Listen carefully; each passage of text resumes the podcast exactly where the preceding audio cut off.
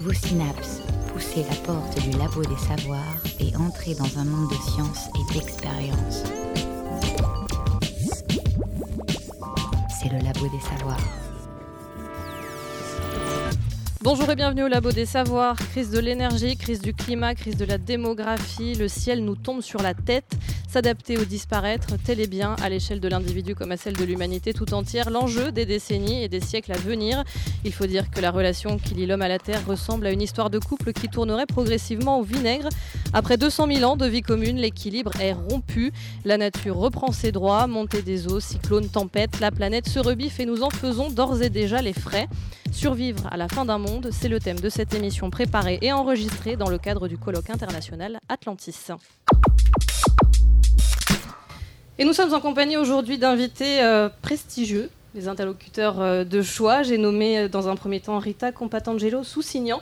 Vous êtes professeur d'histoire romaine et vous avez beaucoup travaillé sur les désastres naturels ayant touché notamment le monde romain. Bonjour. Bonjour. Étienne Chauveau, vous êtes maître de conférences en géographie et vous travaillez sur les littoraux et sur les risques naturels. Bonjour. Bonjour. Un confrère Frédéric Danhé, vous êtes journaliste, essayiste et vous êtes aussi écologue. Est-ce que vous pouvez nous dire un petit mot de cette casquette De quoi écologue? Écologue, oui.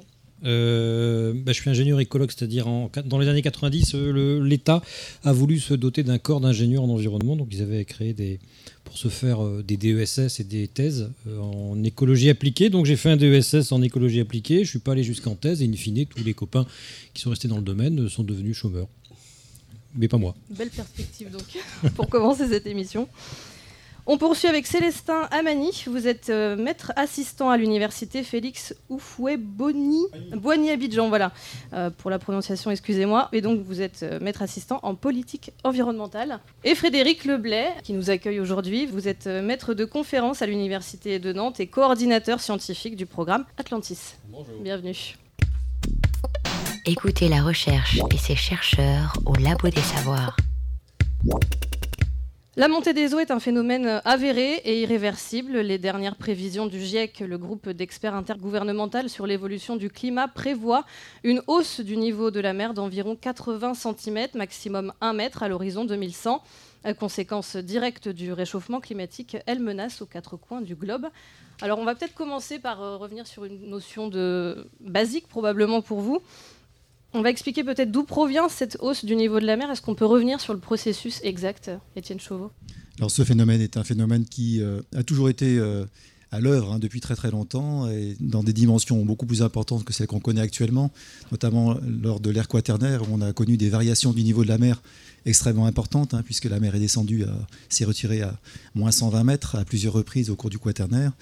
Euh, que lors de la dernière phase aussi euh, euh, de remontée de la mer, cette remontée, on l'évoquait ce matin, s'est faite très rapidement aussi au, démarrage, et que depuis finalement quelques milliers d'années, on, est plutôt sur une stabilisation de ce niveau de la mer, qui néanmoins a continué à monter, mais lentement, sur un rythme relativement modéré depuis une, centaine d'années, on va dire, d'à peu près un millimètre et demi par an à l'échelle du globe. Et ce qu'on observe depuis donc une vingtaine d'années, c'est une accélération de ce phénomène de remontée du niveau de la mer, sous l'effet effectivement du réchauffement climatique, qui induit euh, la fonte des glaces en fait, hein, des glaces continentales. C'est celles qui ont un impact hein, sur ce, relèvement du niveau de la mer. Euh, donc fusion des, des inland seas, hein, donc euh, Groenland et, Antarctique par conséquent. D'autre part, la fusion des glaces continentales, des glaciers sur toutes les latitudes. Euh, donc la fonte des glaces est à l'origine à peu près d'une élévation actuelle de 2 mm hein, par an de ce niveau de la mer.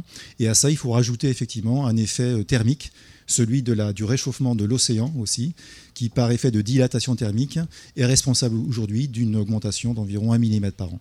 Si bien qu'actuellement nous sommes sur un rythme d'une augmentation globale de ce niveau de la mer d'environ 3 mm à l'année, qui pourrait très bien s'accélérer effectivement dans les temps à venir. Alors 3 mm, c'est pas très parlant. Euh. On a tendance à se dire que tant que c'est pas perceptible à, l'œil nu, en fait, on, ne se rend pas compte. On parlait tout à l'heure de perception du risque. Voilà, est-ce que c'est quelque chose qui va être rapidement visible finalement. Mais ça l'est déjà dans, bien des endroits du globe. Hein.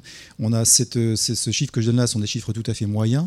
Il est évident qu'il y a des grosses variations euh, compte tenu de la, des dispositions on va dire, géologiques hein, locales, avec des terrains qui ont tendance naturellement à se surélever, d'autres à s'affaisser. On a aussi des côtes qui sont relativement hautes et qui euh, n'enregistrent pas d'impact hein, finalement de cette élévation du niveau de la mer. Des côtes basses hein, qui elles sont très très sensibles à la moindre variation effectivement de ces, de ces niveaux-là. Si vous rajoutez des phénomènes de, de subsidence par conséquent, on a déjà dans bien des zones du globe des effets bien visibles de cette remontée du niveau de la mer.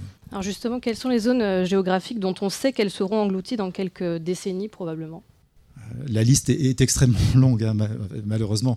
Euh, donc, ce qui, est surtout en jeu, en réalité, c'est pas tant les surfaces qui seront anciennement, euh, en, termes d'étendue, de, hein, qui seront regagnées par la mer. C'est plutôt le fait de considérer que on a conjonction effectivement de cette accélération des zones qui potentiellement seront envahies par la mer, avec la présence de effectivement de densités humaines fortes.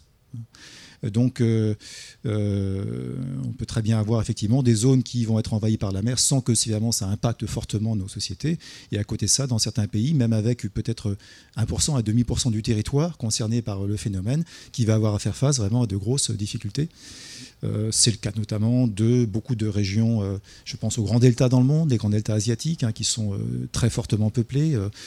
Euh, voilà, on a aussi la, côte, euh, une bonne partie de la côte est américaine aussi qui subit des effets de subsidence, hein, donc euh, où sont concentrées là aussi des grandes mégalopoles.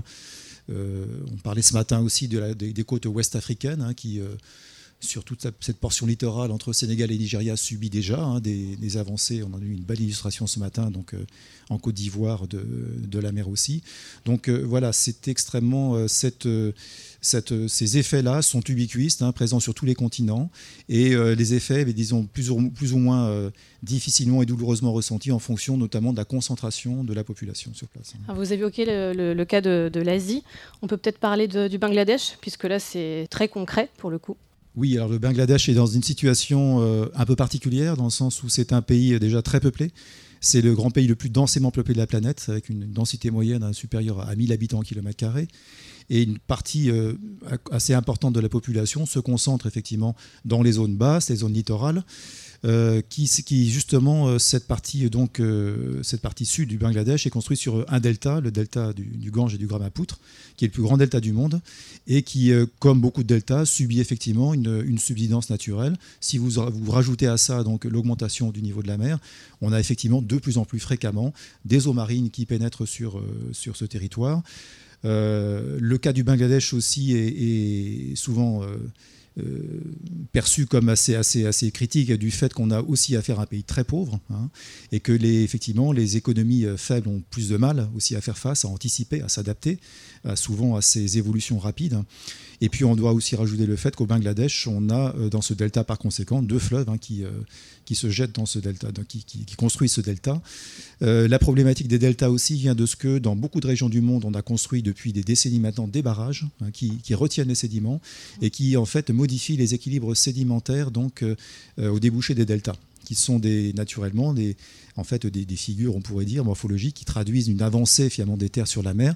Avec l'interruption de ces transferts sédimentaires, on a bien une sorte de pénurie sédimentaire qui contribue aussi à accentuer le, phénomène. C'est-à-dire que les barrages, en quelque sorte, ont été contre-productifs finalement Contre-productif, non, dans la mesure où ils remplissent plein plein de fonctions, euh, dont certaines qui ont été parfaitement euh, remplies, mais euh, les grands barrages aussi ont des effets secondaires qui ont parfois été insuffisamment anticipés et euh, effectivement on considère aujourd'hui que euh, sur beaucoup de fleuves de la planète, les, les, transferts sédimentaires ont été, les apports sédimentaires des fleuves à la mer ont été fortement diminués, ce qui a des impacts directs sur nos littoraux. On pourrait citer le cas du delta du Rhône, delta du Nil par exemple, et de beaucoup d'autres fleuves donc, euh, sur toutes les latitudes. Alors on essaye de se projeter depuis euh, le début de cette émission en tentant d'imaginer quelles seront les futures terres euh, englouties, mais l'histoire a également connu son lot de terres recouvertes. Cathy Dogon. La Terre bouge et l'eau aussi. Depuis des dizaines de milliers d'années, notre planète s'accommode avec ses ressources naturelles en n'ayant que faire de la vie humaine. L'eau est en partie responsable des grandes mutations de notre espèce. Elle peut envahir des espaces de vie en l'enlevant, être abondante et rendre la terre fertile ou manquer, tout simplement. Dans l'histoire, de nombreuses régions ont été un coup submergées, voire englouties, puis désertées et sont réapparues. La zone de Québec, par exemple, était constituée de plusieurs étendues d'eau il y a encore 14 000 ans. En 2000 ans seulement, la déglaciation a libéré les sols du poids des calottes glaciaires. À cette période, la croûte continentale est alors remontée peu à peu, l'élévation des niveaux des sols a entraîné le retrait des mers jusqu'à laisser se former un parterre pouvant abriter des habitations, puis une ville, et enfin la capitale du Canada francophone. Dans les années à venir, ces anciennes zones inondées seront potentiellement les premières à être submergées. Santorin, cette petite île grecque aux maisons blanches et à leurs volets bleus sur laquelle on aime bien passer des vacances, est en fait le vestige d'une ancienne île. Une éruption l'a partiellement détruite aux alentours de 1600 ans avant Jésus-Christ. 40 à 60 km3 de magma auraient alors été rejetés sous la forme d'une nuée ardente. Le choc thermique entre la Terre et le magma aurait provoqué un gigantesque tsunami engloutissant la crête sur des centaines de mètres. L'ancienne île accueillait des cités portuaires dont une partie des vestiges a été conservée, justement grâce à cette éruption. Juste avant le drame, l'activité volcanique suffisamment intense aurait alerté la population. Une thèse qui explique que les archéologues aient trouvé si peu de victimes et de denrées. Suite à ça, l'archipel de Santorin, qui venait de voir le jour, est resté inhabité pendant plusieurs siècles. Cette éruption pourrait être à l'origine du mythe de l'Atlantide. La Béringie, qu'on suppose être le chemin par lequel sont passés les premiers Américains en suivant les mammouths entre l'Alaska et la Sibérie orientale, c'est l'une des conséquences de la baisse du niveau de la mer d'environ 150 mètres à deux reprises. L'une il y a 50 000 ans, l'autre il y a 25 000 ans. Une bande de terre reliait alors les deux extrémités des continents asiatiques et américains. Elle abritait une végétation abondante, idéale pour les ruminants. Puis les glaciers se sont mis à fondre et les niveaux marins tout autour de la Terre ont commencé à monter. Il y a environ 11 600 ans, le pont terrestre de la Béringie avait disparu sous ce que l'on nomme aujourd'hui le détroit de Bering. À la même époque, des ponts terrestres sont apparus, notamment entre le Japon et la Corée. À l'échelle humaine, ces exemples nous paraissent bien lointains, mais plus proche de nous, le cas des Pays-Bas. Ce pays qui continue d'exister alors qu'il se situe sous le niveau de la mer grâce à son système de rétention d'eau. Vers l'année 1000, la Hollande, c'était un vaste marais traversé par des rivières et parsemé de quelques terres hautes. C'est précisément là que les habitations ont été installées. Puis est venu le temps de prendre la main sur la nature. Les Hollandais ont commencé à creuser des fossés pour drainer des champs et des prairies. Pouf Les terres sont devenues de plus en plus cultivables. Dans le doute, pendant le Moyen Âge, les Néerlandais construisaient quand même leur village sur des tertres, des élévations artificielles de terre qui fonctionnaient comme refuge en période d'inondation. Certaines de ces tentatives ont porté leurs fruits sur une courte durée, mais ont aussi conduit à l'affaissement du pays. C'est au XIVe siècle que les célèbres moulins ont fait leur apparition, puis des rangées de moulins et les premières pompes d'épuisement à vapeur, et enfin des stations de relevage. Dans le passé, aujourd'hui et dans les décennies à venir, les hommes se saisissent de la nature pour tour à tour en profiter, la façonner ou l'aménager Merci beaucoup Cathy. Euh, Rita Compatangelo Soussignan, vous êtes un peu notre caution historienne euh, durant cette émission. Vous avez une réaction suite à cette chronique euh, Oui, alors j'ai deux remarques à faire. D'une part, la destruction de Santorin et l'association au mythe de, de l'Atlantide. Personnellement, je ne pense pas Hein, que cette catastrophe a un rapport direct avec le mythe de l'Atlantide tout simplement parce que euh, la source hein, qui euh, nous relate ce mythe est une source du IVe siècle avant notre ère. Alors, il est, donc s'agit de Platon, hein, et bon, il est bien, vrai que Platon fait allusion à une tradition orale, hein, donc les, les historiens, les archéologues ont peut-être beaucoup cogité là-dessus. Mais euh, il est vrai aussi que les archéologues ont montré que euh, la fin de la, civilisation minoenne euh, n'était pas liée hein, à cette catastrophe.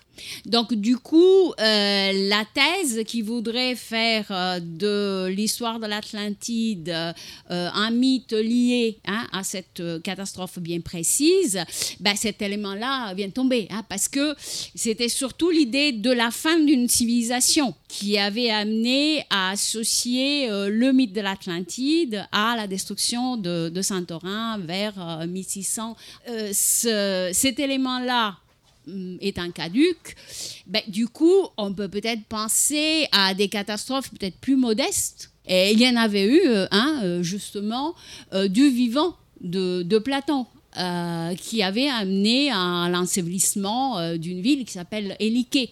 Ah, alors pourquoi ne pas penser que s'il y a eu une inspiration d'un fait réel, hein, euh, il ne peut pas s'agir de celui-là hein. Donc c'était la première remarque. Euh, la seconde c'était juste euh, par rapport à l'exemple des Pays-Bas, d'après les apports récents de l'archéologie, ben, on sait que les premiers habitants des Pays-Bas ont commencé déjà à construire et à s'installer sur ces terres euh, à l'époque romaine, enfin, mm, ce que pour nous est l'époque romaine, hein, pour eux c'était encore l'époque de, de l'indépendance, hein, au premier siècle avant notre ère, on a euh, les premières traces d'établissement.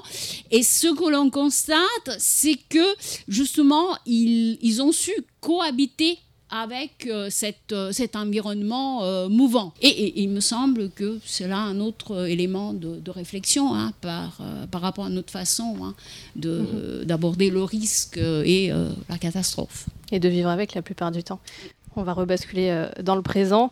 et je vais me tourner vers vous, Célestin Amani, en termes de, de fonctionnement des populations concernées par cette montée des eaux et donc de politique environnementale, c'est donc votre sujet. À partir de quand exactement la notion de risque est-elle euh, intégrée et prise en compte? Merci bien à vous. Je dirais que au niveau de la Côte d'Ivoire, disons que c'est depuis 1970, euh, avec euh, la réinstallation préconisée par l'État de Côte d'Ivoire sur un site en dehors du site originel. Voilà. Donc, c'est à partir précisément de, de, cette période que les populations ont compris qu'elles étaient euh, sur un site qui euh, présentait euh, pour elles, à l'avenir, bien sûr, des difficultés. Voilà. Et donc, c'est à partir de cela qu'elles vont commencer véritablement à mettre en place des, des, prémices de mesures, pas des premières mesures, mais des prémices de mesures pour pouvoir faire face à ce qu'elles ont appelé à la mer fâchée qui monte et qui à engloutir qui a commencé à engloutir bien sûr leurs habitations. On parle de, mesures concrètes et de décisions politiques. Hein, parfois, on, peut peut-être évoquer ou revenir sur ce, qui a été dit en première partie de journée euh, au sujet de la dimension psychologique du risque. À partir de quand Je vais reposer la même question, peut-être plus à vous, Étienne Chauveau, sur euh, effectivement la prise en compte de cette notion de risque individuel. Euh, concernant cette, prise en compte de la, perception du risque qui, euh, de ce que je peux en savoir, est, quelque chose qui, en tout cas, euh, étant assez largement partagé dans les programmes de recherche, dans les réflexions, dans la, prise en, considération par les politiques, est quelque chose qui est relativement récent. Hein. Autrement dit, son, impact, je dirais, hein, sur, la société est quelque chose qui, m'apparaît récent, qui paraît par contre aujourd'hui, je dirais, presque vraiment nécessaire. Hein. Non, juste un point de vue à force de, me balader un peu partout en France, euh, et, étant issu d'une région industrielle et gigantesque champ de bataille, le Nord-Pas-de-Calais, ce qui est frappant, c'est que la, notion de risque en matière d'environnement, elle est corrélée, c'est juste une intuition, elle est corrélée avec le risque industriel. Les régions ont le risque que les choses peuvent changer immédiatement, très vite. Euh, les régions où la mémoire de ce risque est restée là, sont les régions qui ont plutôt engagé des programmes, euh, enfin en tout cas une réflexion environnementale. C'est le cas dans le Nord-Pas-de-Calais, c'était avec Marie-Christine Blandin dans les années 90. Euh, c'est le cas en Rhône-Alpes, euh, à Lyon et à Grenoble, là où les risques industriels étaient présents. Et à l'inverse, les régions où manifestement euh, la vie, cela coule douce, sans aucune, sans aucune notion de risque, comme la région PACAIA, en particulier les Alpes-Maritimes, alors même que le risque sismique est phénoménal, ces régions-là, vous pouvez faire toutes les conférences que vous voulez, vous n'aurez ou personne, ou alors des questions d'une stupidité rare. Ça, c'est c'est foi de, de, conférenciers et de, et de collègues conférenciers. Mais euh, pour en revenir sur le risque inondation, euh, le risque inondation restait présent dans le Nord-Pas-de-Calais. L'inondation euh, massive du Dunkerquois, enfin de la région de Dunkerque dans les années 60, alors j'ai plus la date en tête, est tellement restée en mémoire que on n'a toujours pas construit dans la zone qui avait été envahie par les eaux à l'époque, dans cette zone qui a été gagnée sur la mer par les polders à partir du XIIIe siècle, une région qui n'est hors d'eau que par la gestion très subtile, très sociale, assez euh, comment dirais bah, très efficace, hein, c'est celle des wateringues. Donc vous avez des canaux qui avec des pompes qui restituent en permanence l'eau douce ou l'eau de mer euh, qui est en surplus. Et donc visuellement, c'est resté, euh, c'est resté une évidence que la mer peut revenir. Et, je peux vous dire que là, bah, il n'y a pas de construction là où il ne devrait pas y en avoir. Et quand vous allez parler de changement climatique, c'est une évidence pour tout le monde. À l'inverse, en dessous, dans le bassin industriel du Valenciennois, le bassin des mines, le, fait que jusqu'à peu de temps, il pouvait y avoir un coup de grisou, le fait que jusqu'à peu de temps, on croisait des gens amputés, ce qui était le cas de mon grand-père, à cause d'un accident du travail, bah, faisait que, oui, la vie peut s'arrêter du jour au lendemain. Et je pense que psychologiquement, ça rend les esprits plus matures à accepter la notion de risque environnemental, de risque écologique. Frédéric? Et pour corroborer ce qui vient d'être dit, je pense quand même que la notion de risque est toujours liée de mon point de vue, qui n'est pas un point de vue d'économiste, puisque je suis tout sauf économiste. Euh, c'est une notion fondamentalement économique, parce que le risque, c'est une question de qu'est-ce qu'on gagne, qu'est-ce qu'on perd. Hein. ça, c'est fondamental pour comprendre ce qui peut être la perception d'un risque. On évoquait ce matin, à l'occasion d'une discussion, le cas par exemple des ostréiculteurs, pour lesquels la question du risque est plus celle de la mortalité des, des, des induites que finalement des, des possibilités de, submersion qui sont pourtant en termes de dégâts quand même parfois assez, assez considérables. Euh, donc qu'est-ce qu'on gagne, qu'est-ce qu'on perd? Un certain nombre de populations dans le monde vivent aujourd'hui dans des zones à risque et le savent parfaitement et l'assument totalement. Euh, pour prendre euh, des exemples que je connais mieux, celles des populations de l'Antiquité, il y a un certain nombre de textes qui nous parlent du risque que représente le fait de vivre sur les flancs du Vésuve. Que Pompéi Herculanum, ça n'a pas été véritablement une surprise en tant que telle pour les habitants de la région. Les gens savaient qu'ils vivaient sur une sorte de bombe, hein, de bombe volcanique. Il s'agissait pourtant d'une région extrêmement euh, prospère, et prospère par le fait même d'être une région de terre volcanique. Il y en a beaucoup de textes anciens qui nous parlent de la richesse, en particulier de la viticulture dans ces régions-là, parce que les terres étaient propices au développement d'une grande agriculture. Donc pour les gens qui vivent dans ces régions, finalement, le fait de vivre dans une région à risque est assumé, mais il est assumé parce que finalement, d'une certaine manière, le gain que l'on peut avoir à vivre dans ces régions peut compenser le fait même de la menace euh, que, euh, que l'on connaît. Donc je crois que c'est important d'avoir ça à l'esprit parce que c'est encore vraiment un enjeu véritablement contemporain. Et dans la chronique qui était euh, présentée tout à l'heure, la question des polders, c'est un exemple parfait, les polders. Il n'y a rien de plus risqué que, que, que, de vivre dans une région de polders. Mais enfin, les Pays-Bas n'auraient pas connu le développement qu'ils ont connu la richesse et la prospérité qu'ils ont connue s'il n'y avait pas eu cette entreprise de, de, gagner des terres sur, sur la mer. Donc ici, le risque est totalement assumé, et il est assumé parce que finalement, on a presque plus à gagner à prendre des risques que euh, à euh, reculer face euh, à la nature. Et ça, c'est une conscience que beaucoup de populations ont, je pense, naturellement.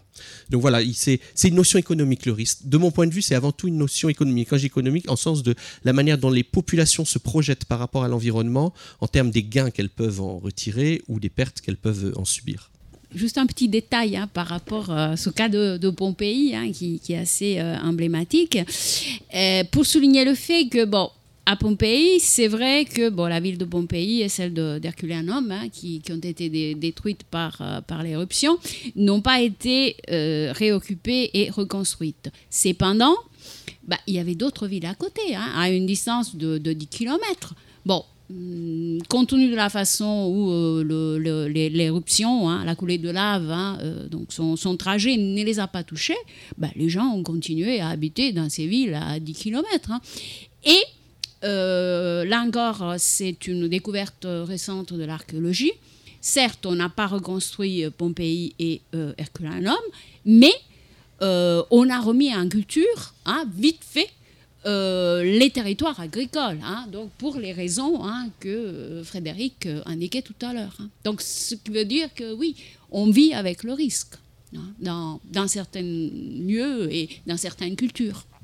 Oui, juste un point qui va, qui va nous rapprocher. J'ai travaillé beaucoup, beaucoup sur la montagne Pelée, l'éruption de la montagne Pelée. J'ai beaucoup écrit dessus, notamment pour le National Geographic.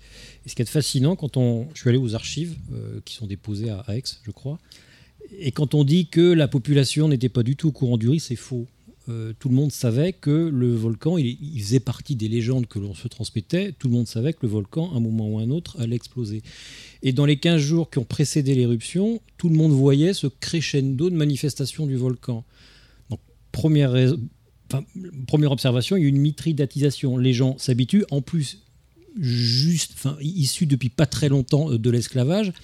Euh, hein, L'abolition, c'était en 1848, l'irruption en 1902. Donc les gens s'étaient habitués progressivement à un niveau de risque de plus en plus élevé et ils se sont tous réfugiés dans la ville qui était réputée la plus solide, la ville des riches, la seule ville en dur, le Bordeaux des Antilles, la montagne Pelée, où il ne pouvait rien arriver vu que c'était la ville des riches. Et résultat, quand on dit aujourd'hui qu'on a empêché euh, les Noirs, les mulâtres, les métis de s'échapper, c'est faux, parce qu'ils n'avaient pas envie de s'échapper, parce que rien n'était jamais arrivé aux riches, rien ne pouvait arriver aux riches, et en plus, Saint-Pierre n'avait jamais connu une catastrophe, si ce n'est un petit cyclone en 1891, par rapport à Fort-de-France, la capitale administrative qui avait été ravagée par le même cyclone. Donc la notion du risque, elle est, oui, on s'habitue au risque, mais la notion du risque, elle est très, euh, liée au contexte euh, socio-économique. Les gens se sont réfugiés, alors même qu'ils savaient que le volcan allait exploser, alors même que l'Église ne cessait de dire que le volcan allait exploser pour châtier la population. Eh bien, les gens se réfugiaient là où ils pensaient trouver au moins une réassurance psychologique et il y a eu 30 000 morts en 90 secondes. Vous cherchez la science? Ne quittez pas, ne quittez pas, ne quittez pas. Face à ces prévisions qu'on vient d'évoquer, il est nécessaire pour les populations de s'adapter, vivre euh, sur les littoraux à beau être naturel pour les êtres humains. Cela devient, sur le long terme, sinon risqué, au moins compliqué. Doit-on se replier vers l'intérieur des terres? Peut-on, à défaut de l'entraver, euh, s'accommoder de la hausse du niveau des océans? Le niveau de vulnérabilité, tout comme la capacité à agir, ne sont pas partout les mêmes. Alors qu'est-ce qui détermine justement la vulnérabilité d'une population? Est-ce que c'est une donnée euh, mesurable? Frédéric Denré la question piège, bah oui, c'est mesurable. Il y a même Axel Créage qui le mesure très bien, il est dans la salle.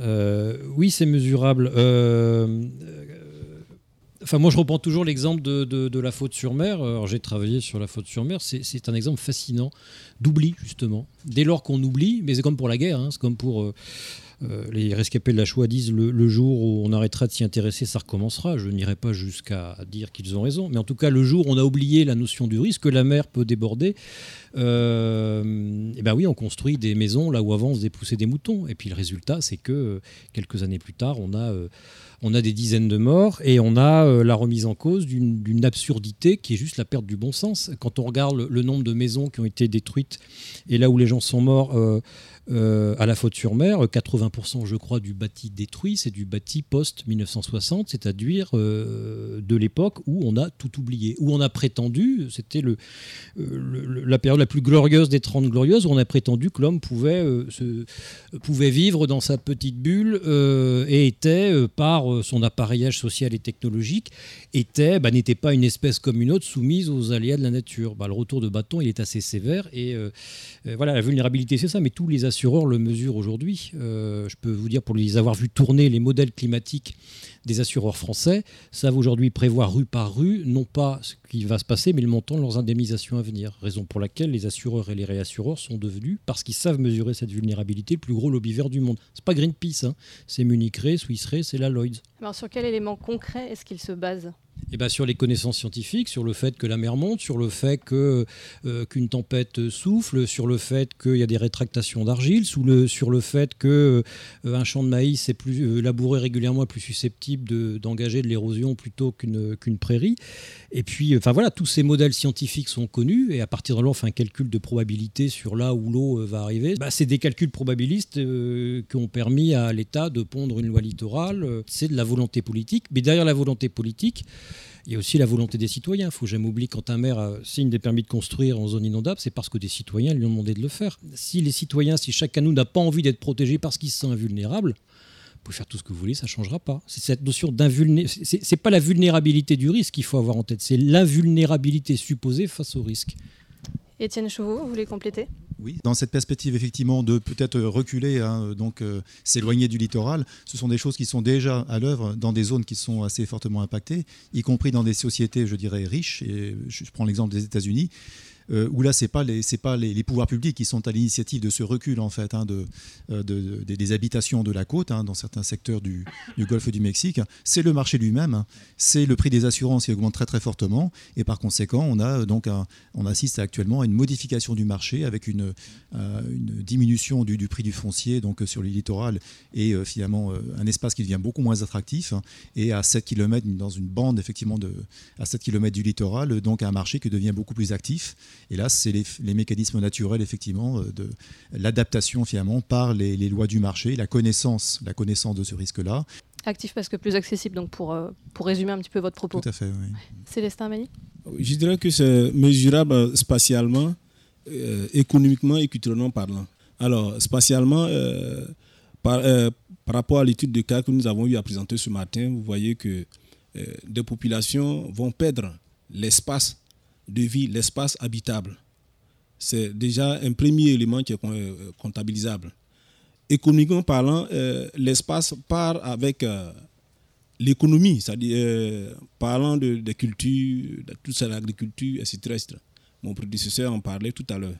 Alors, culturellement parlant, vous avez tout un patrimoine qui, qui, qui, part avec l'avancée de la mer.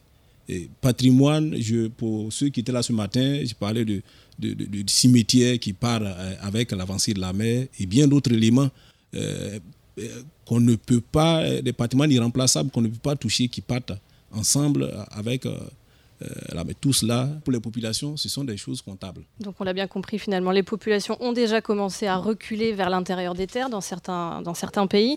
Gardez le micro, à Célestin Amani, puisque vous avez eu un très bon exemple via votre étude en Côte d'Ivoire sur les contraintes qui s'imposent ensuite aux habitants qui ont déménagé et qui parfois reviennent. C'est quoi ces nouvelles contraintes finalement qui s'imposent dans ce schéma de, déplacement? Euh, Les contraintes sont de plusieurs ordres.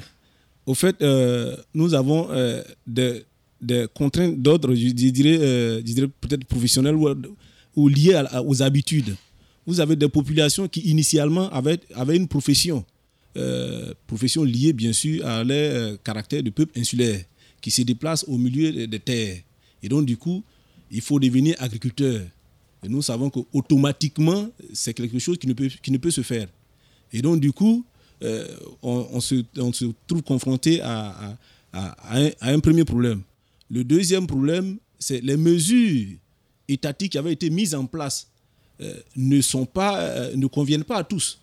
Parce qu'on a longtemps pensé qu'il suffisait de mettre en place un certain nombre de mesures pour amener les populations, pour, pour, pour, satisfaire les besoins des populations déplacées. Mais non, l'étude des cas nous a, nous a montré que ce n'était pas le cas. Parce que des populations restaient attachées à un certain nombre de choses auxquelles l'État n'avait pas pris en compte. Voilà. Je dis en termes de patrimoine, en termes d'éléments que nous avons énumérés. Et donc, c'est des choses qui, pour nous, euh, euh, jouent aussi là-dessus. Et il y a un autre aspect, c'est que les populations restent attachées dans les rapports des populations à l'environnement. Il y a des aspects qui, qui, restent, qui les marquent à vie. La question de l'eau pour les populations insulaires. Alors, quand vous êtes déplacé sur la côte, des gens qui sont habitués à se laver plusieurs fois par jour, à être en contact avec l'eau, à puiser l'eau à portée de main pour faire la cuisine, pour faire un certain nombre de choses. Quand vous êtes déplacé euh, au milieu des terres, il y a un certain nombre de choses qu'elle ne peut plus faire. Euh, en termes de, de, profession, des populations pêcheurs qui ont un revenu, je dirais, quotidien. Mais quand vous êtes déplacé au milieu des terres, le revenu euh, euh, devient différé. Il faut planter, il faut entretenir et un certain nombre de choses. Euh, l'espace, il devient privé. Ces populations n'y ont pas accès. Et en plus, c'est insuffisant. Et donc, un certain nombre de choses, des conflits fonciers qui vont accompagner, qui vont aller avec. Et donc, c'est un certain nombre de choses que l'État ne prévoit pas nécessairement lorsqu'il décide de déplacer les populations d'un site à un autre et qui souvent qui ne sont pas prises en compte dans les programmes de euh, réinstallation de relocalisation et donc qui entraîne un certain nombre de, problèmes. Parce que finalement, en Côte d'Ivoire, vous l'avez évoqué tout à l'heure, la prise en compte est récente, hein, les années 70. On a évoqué euh, tout à l'heure le cas des Pays-Bas et des polders. Donc finalement, aujourd'hui, de quels moyens, de quelle technologie est-ce qu'on dispose concrètement quand on veut adapter euh, la vie au bord, au bord de l'eau? Je vais juste commencer juste un peu pour dire que en Côte d'Ivoire, l'État a fait des études relativement à, cette question d'adaptation des populations, euh, euh, soit dans leur maintien du lieu de, vie originel, soit dans leur déplacement. Nous, euh, en Afrique, notre électricité dépend beaucoup des barrages hydroélectriques. Et donc, dans la zone, vous avez la zone de Laou, vous avez le, fleuve Bandama, et de l'autre côté, parce qu'il y a Bassam aussi qui, est concerné par ce problème de, de, de sensible, Bassam aussi le fleuve Komoé Et donc, sur ces deux barrages, l'État va, sur ces deux, pardon, ces deux fleuves, l'État va ériger des barrages. Et donc, au niveau de l'embouchure, l'ensablement, euh, vont, les, les ensablements qui vont, être, qui, qui, vont apparaître vont, euh, vont faire dire à la population que c'est l'action des barrages qui ont été érigés un peu plus euh, haut en amont. Et donc, du coup, c'est pour les populations, pour vivre, pour, pour résoudre la question, il suffit simplement de curer ou bien de détruire ces barrages. Voilà. Donc l'État de Côte d'Ivoire, c'est donc dans, les démarches qui ont été menées, ces populations ont demandé à l'État de Côte d'Ivoire de mettre en place, de, créer, de mettre en place des, dispositions pour qu'elles puissent vivre sur ces sites. Et après des évaluations, je crois que le montant qui avait été euh, euh, dit, c'était quoi 50 milliards plutôt que 5 milliards. 50 milliards de francs CFA. Alors, 50 milliards de francs CFA euh, à injecter pour que ces populations puissent vivre dans leur environnement d'origine c'est un montant colossal pour le pays, un pays qu'est le nôtre. Et en même temps, l'État n'est pas sûr, l'État de Côte d'Ivoire n'est pas sûr qu'en injectant une somme pareille, le problème euh, soit résolu définitivement, puisque c'est un problème euh, qui ne dépend pas nécessairement euh, de la Côte d'Ivoire. C'est un problème qui, comme on le dit, avoir, qui a aussi ses, sources au plan global. Et donc, du coup, nous Tout du moins au plan régional. Oh régional ou global, puisqu'on mhm. on parle de changement climatique. En fait, c'est ça. Voilà, c'est une excuse, excuse ou non, je ne saurais le dire. Mais euh, c'est à cela qu'on attribue. Et donc, du coup, euh, nous sommes dans une situation, on est, euh, on est un peu dans un sort de dilemme. Parce que s'il faut injecter cette somme pour amener les populations à, rester dans cet environnement, et si on l'injecte en retour, parce que c'est aussi ça, qu'est-ce que ces populations, qu'est-ce que l'État gagne? Voilà. Est-ce qu'il faut injecter pour le bien-être d'une population et tout court pour voir ces populations vivre heureux, ou bien il faut l'injecter pour pouvoir. Donc il y a un certain nombre de choses qui euh, restent en suspens. Voilà. Des, questions auxquelles euh, certainement le, politique pourrait certainement donner une suite euh, véritable. C'est vrai qu'on retourne systématiquement à la question du, coût. effectivement, on parle de, grosses sommes, des montants assez importants. Est-ce qu'il y a des plans d'action Frédéric Danry, c'est peut-être vous qui allez pouvoir répondre à ça. Est-ce qu'il existe d'ores et déjà des plans d'action régionaux qui ont vocation à contrer justement ces, changements d'ordre ah oui, Et, l'exemple qu'a évoqué Célestin, c'est représente parfaitement les discussions à la COP 22 et, ce qui avait été discuté à la COP 21. Euh, il y a un plan d'action qui a été mis en place, qui avait été financé euh, en théorie à 100 milliards de, dollars par an. Euh, pourquoi? Ben, C'est justement pour que les pays qui sont à l'origine de l'accélération du changement climatique, les pays riches, participent à l'adaptation des pays qui subissent ce changement climatique, alors même qu'on ne peut pas dire que la Côte d'Ivoire y participe beaucoup. Euh, et donc les, discussions qui ont lieu à la COP 21, une des grandes avancées de la COP 21, c'est d'avoir entériné ça, et ce qui est en train de se profiler à la COP 22, c'est justement de, de, mettre en place véritablement ce mécanisme d'aide aux pays qui vont le plus subir, ne serait-ce qu'eu égard euh, à leur niveau de vie, vont le plus subir euh, les effets du changement climatique et à les aider à diminuer leur, vulnérabilité. Donc oui, les mécanismes se mettent en place un peu partout dans le monde. Ça, là-dessus, ça avance. Euh, il y a un air du temps qui va vers le bas carbone et que cet air du temps, si on ne le prend pas, un, ne coûtera cher et deux, nécessitera des investissements, ne serait-ce que pour l'adaptation de ces pays-là. C'est quand même le, signe qu'on a, on est, on est une humanité qui prend les choses en compte. Le vrai changement de la COP 21, c'est que, vous savez, quand on parle de faut limiter le, une des déclarations de la COP21, c'est limiter euh, le réchauffement climatique à 1,5 degré. Scientifiquement, ça n'a aucun sens. Mais symboliquement, c'est important parce que ça veut dire que les, pays les plus pauvres, dont les pays insulaires, ont réussi à se faire entendre au point que ce qu'ils ont demandé a été mis au même niveau que les demandes des pays industriels. En tout cas, en attendant que tout le monde se mette au diapason, il y en a qui ont bien compris que pour mieux se préparer, eh bien, il fallait anticiper. Et ce sont, vous l'avez évoqué tout à l'heure, Frédéric Denry, les assureurs. Les Cat Bond, ça pourrait être l'alliance de Catwoman et de James Bond, un duo insolite et sexy, un peu klepto et élégant à la fois, qui se battrait pour la bonne cause. Une paire de héros qui ferait le bien autour d'eux et sauverait les plus pauvres. Euh, à la base, c'était peut-être ça l'idée, et d'un point de vue utopiste, voire naïf, on s'en rapproche presque, sauf que nous ne vivons ni dans le monde des DC Comics, ni dans celui de Ian Fleming, mais dans un système capitaliste et en partie régi par la finance. Les quatre bombes, ce sont des assurances auxquelles souscrivent les États en cas de catastrophe naturelle. 4 pour catastrophe et bond pour obligation. Ce sont donc des obligations catastrophes en bon français. Intelligent, me direz-vous. Si on suit cette logique, façon DC Comics et Ian Fleming, les États paient donc, tous les mois disons, une somme à un assureur qui, en cas de pépin environnemental, leur permettra de déployer des fonds pour protéger la population et remettre sur pied les infrastructures. Hmm. La revue dessinée publiée cet été une magnifique explication de cette opération financière. Elle est en vérité relayée sur les marchés internationaux, dans des packages constitués d'actions faciles à vendre et d'autres, comme celle-ci, plus difficiles à refourguer. Mais bon, les acheteurs sont preneurs et les taux d'intérêt très élevés. Alors comment ça marche? Le Mexique, par exemple, a été le premier pays à souscrire à ce genre d'assurance. Et, puis voilà. Fin de l'histoire. Non, bah oui, c'est tout. En fait, le pays a souscrit, mais même après plusieurs catastrophes naturelles, il n'a jamais reçu la monnaie de sa pièce. Les conditions sont tellement précises qu'il est quasiment impossible que le climat se déchaîne de la manière dont les assurances l'ont prévu. Et comme on apprend rarement de ses erreurs au premier coup, l'État mexicain s'est dit Je vais souscrire à une assurance englobant plus de risques et donc coûtant plus cher, mais qui couvra mieux. Rebelote, en 2014, l'ouragan Odile s'abat sur le pays qui ne reçoit toujours pas d'aide de ses assureurs. En France, et plus particulièrement à l'ouest où nous nous trouvons, nous avons nous aussi ce type d'assurance. Pour Xynthia, par exemple, un cas de bond était exposé. 120 milliards de dollars quand même. Et il n'a pas été déclenché. La magnitude des vents a été jugée insuffisante. Résultat, les assurances particulières croulent, et les particuliers aussi, L'État tente de redistribuer un peu de ce qu'il possède, mais la catastrophe naturelle a toujours ses effets néfastes contre lesquels les États ont essayé de se protéger depuis le milieu des années 90. Le cat bond, c'est ça. Entre 1994 et 2013, seuls 8 cat bonds sur 232 ont été déclenchés, dont la moitié pour le tsunami japonais de 2001. Parallèlement, le nombre d'ouragans catégorie 4 à 5 a doublé en 35 ans. Alors l'idée n'était pas mauvaise, elle reprenait le vieux schéma de la cigale et de la fourmi en mettant côté un petit pécule pour préparer l'avenir, mais les quatre bombes ne font qu'appauvrir des États déjà pauvres et en situation de détresse naturelle de par leur situation géographique, sans leur offrir l'opportunité de chanter tout l'été. Et la peur de l'être humain sur l'imprévu continue de rapporter beaucoup. Merci beaucoup Cathy. Euh, Frédéric euh, Leblay, je vous voyais réagir pendant cette chronique. Vous parliez d'économie tout à l'heure, on est en plein dedans là.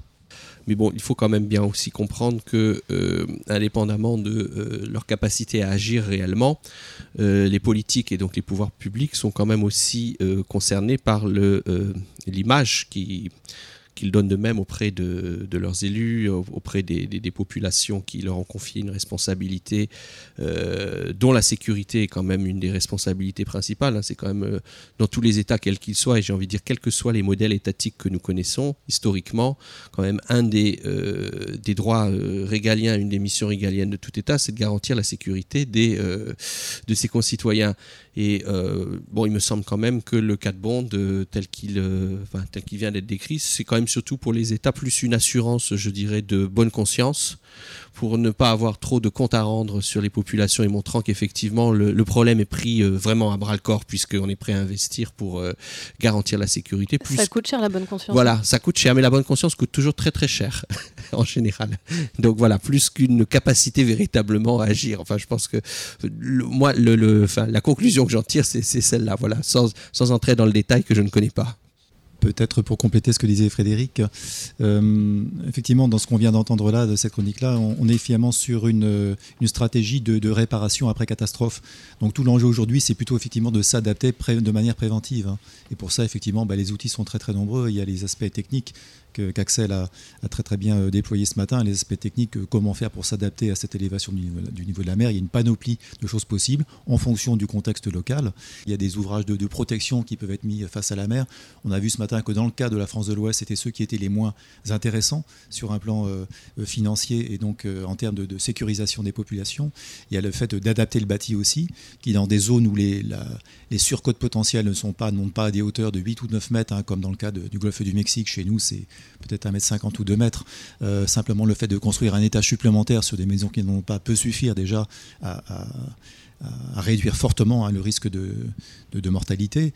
Et puis il y a aussi quelque chose que pratiquent largement certains pays avec succès, c'est très important, c'est l'évacuation préventive, hein, c'est-à-dire lorsqu'on annonce effectivement une tempête, de pouvoir évacuer la population. Euh, l'intérêt, je dirais, l'avantage des éléments météo marins, c'est qu'aujourd'hui, on peut les prédire sur quelques jours et ça peut laisser le temps, à condition d'avoir évidemment préparé et anticipé à l'avance, de pouvoir évacuer euh, des, populations. Ce sont des mesures qui peuvent être extrêmement efficaces. Hein. Et puis, euh, il y a évidemment cette chose très très importante qui est effectivement de, le réveiller là où elle a été endormie, là, cette, cette conscience du risque, cette culture du risque. Effectivement, il a, il y a un gros travail à faire de communication.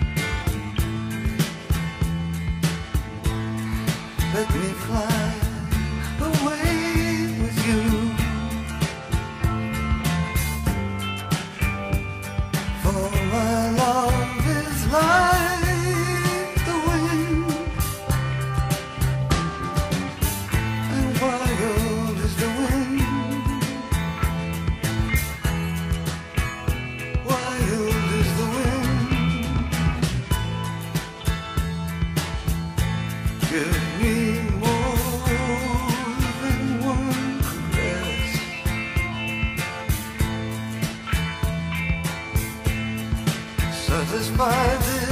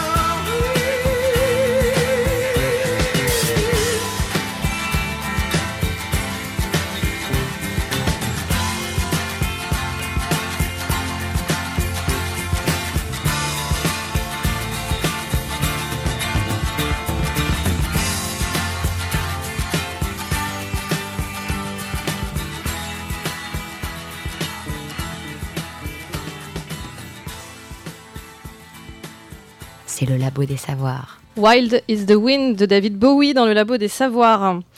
Les tempêtes peuvent endommager gravement et sur le long terme une région ou un pays. Elles ne peuvent être empêchées, certes, mais elles sont de mieux en mieux annoncées par les services de météorologie. Dans la plupart des pays, la loi prévoit que tout citoyen est en droit d'être informé sur les risques majeurs auxquels il est soumis.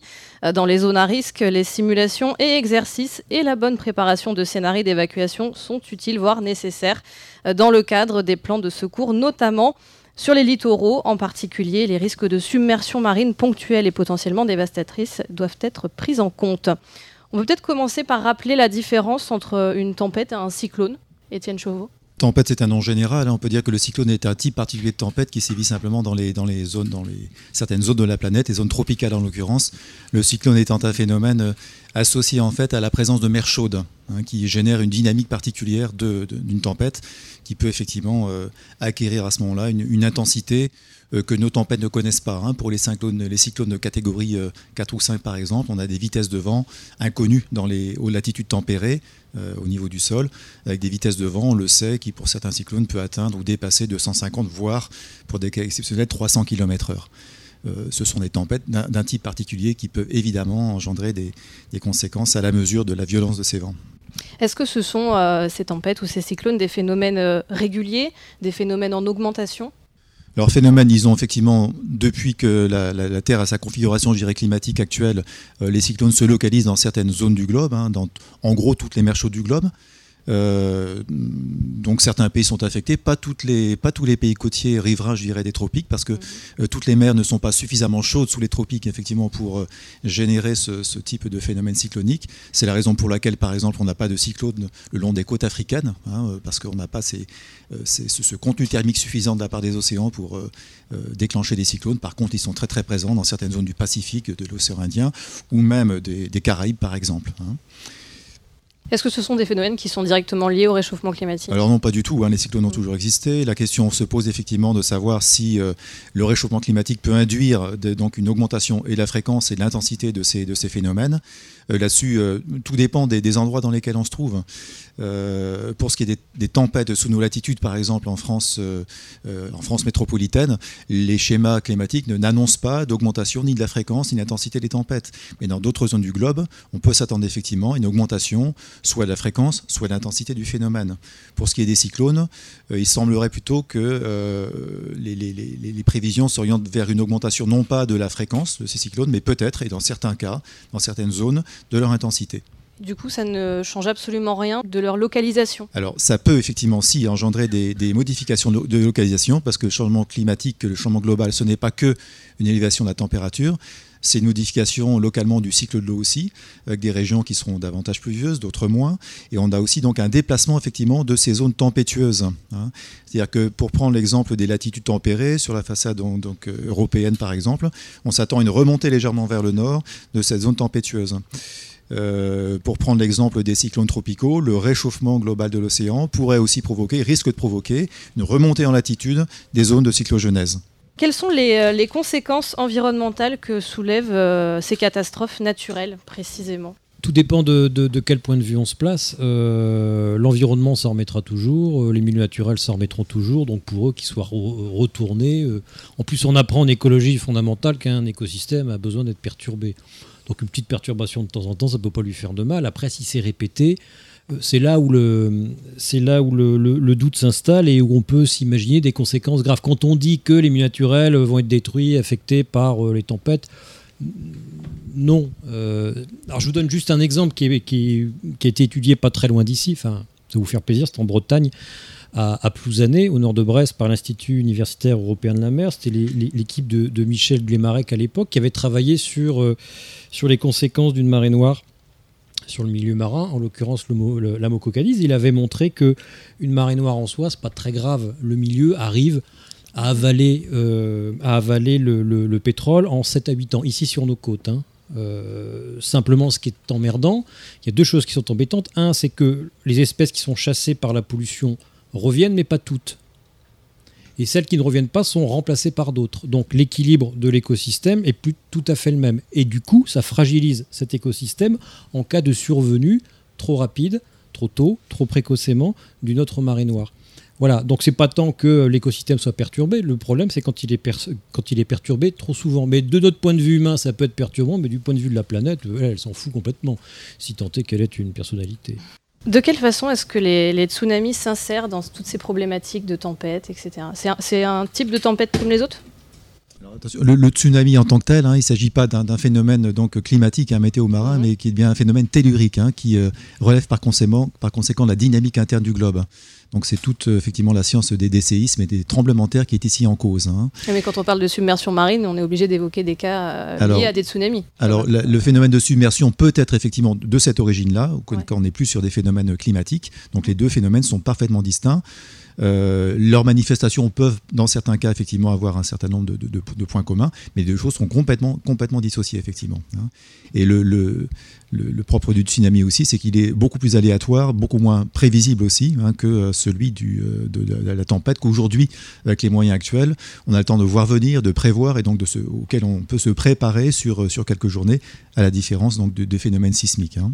Frédéric. Non, mais vous avez entièrement raison parce qu'en fait, on peut normalement, on ne peut absolument pas confondre tsunami et tempête. Ce sont deux choses totalement différentes. Sauf que vous avez raison de poser la question parce que dans l'imaginaire et dans les représentations, la confusion s'installe de plus en plus.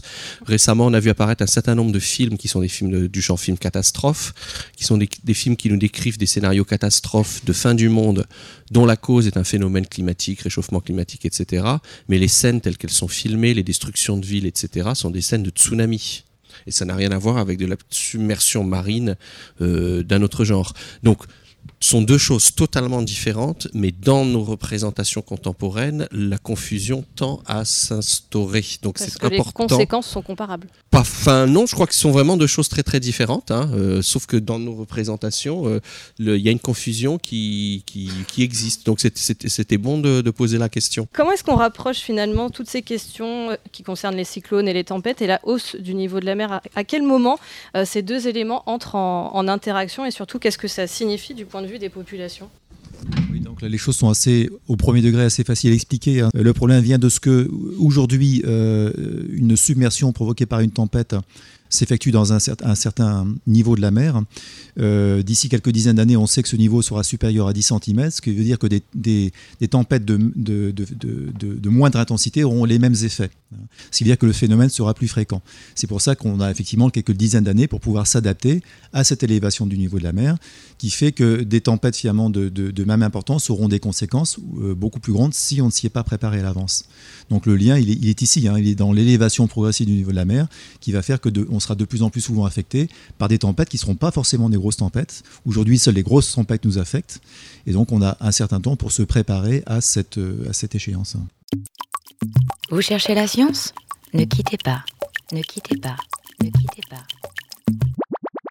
De façon inéluctable, le monde tel que nous le connaissons va changer, parfois même disparaître dans cette optique. L'histoire et la géographie offrent des clés de lecture et de projection qui appellent à une certaine forme d'humilité sur Terre. Et oui, l'homme n'est qu'un hôte temporaire. Et si jamais notre espèce trépasse, une autre prendra sa place. La fin d'un monde peut être le nôtre, mais pas la fin du monde. C'est la fin de cette émission. Merci à Frédéric Leblay, coordinateur, pour son invitation. Merci également à nos invités, Rita Compatangelo Soussignan, Étienne Chauveau, Célestin Amani et Frédéric Danhé. Et enfin, merci bien sûr à Cathy Dogon à mes côtés durant toute cette émission et à la réalisation.